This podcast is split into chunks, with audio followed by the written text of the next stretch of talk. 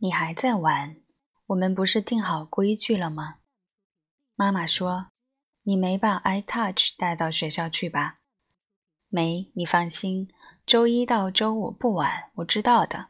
昨晚我只是下载了个程序，我没玩。许多多将一口面包塞进嘴里，鼓着嘴巴说道：“妈妈就坐在许多多的对面，他吃早饭的速度奇快，一边吃一边还不忘记张开嘴巴提醒许多多。”昨天电话里，安妮的态度不太友好，估计不止签名这一件事情。你想想，还有什么事情得罪你们老师了？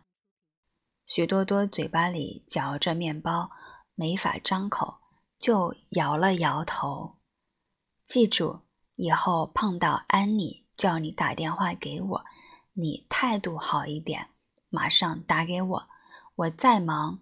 到学校见你老师的时间还是可以抽出来的，知道吗？许多多只顾喝牛奶，没点头也没摇头。还有钥匙带了吗？我今天出差，老爸回来晚，放学回家你要自己开门，回家不许玩游戏，先做作业啊。老爸晚回，许多多睁大眼睛。咽下最后一口面包，站了起来，问道：“那我也可以晚点回来喽？为什么要晚点啊？